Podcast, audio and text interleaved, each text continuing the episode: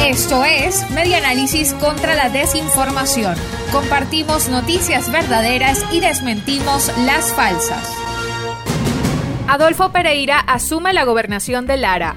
El almirante Adolfo Pereira es el cuarto militar en fila, electo o encargado en asumir la gobernación de la entidad en los últimos 20 años. Tras el anuncio del domingo 25 de octubre de la designación de Carmen Meléndez como nueva ministra de Interior, Justicia y Paz, el que hasta entonces fuera secretario de gobierno asume las riendas del Estado Lara. Sin embargo, los diputados del Consejo Legislativo de la entidad deberán llamar a sesión extraordinaria o bien para ratificar la sucesión o para llamar a elecciones.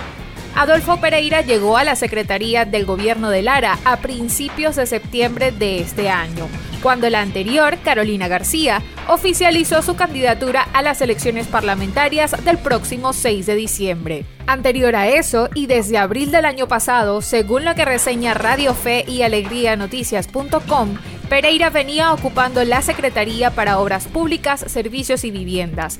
El 23 de septiembre de 2019 fue designado presidente de la empresa Gas Lara, encargada de la distribución del servicio de gas licuado de petróleo.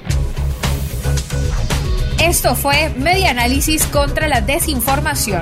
Síguenos en nuestras redes sociales, en Twitter e Instagram en arroba medianálisis y nuestra página web medianálisis.org.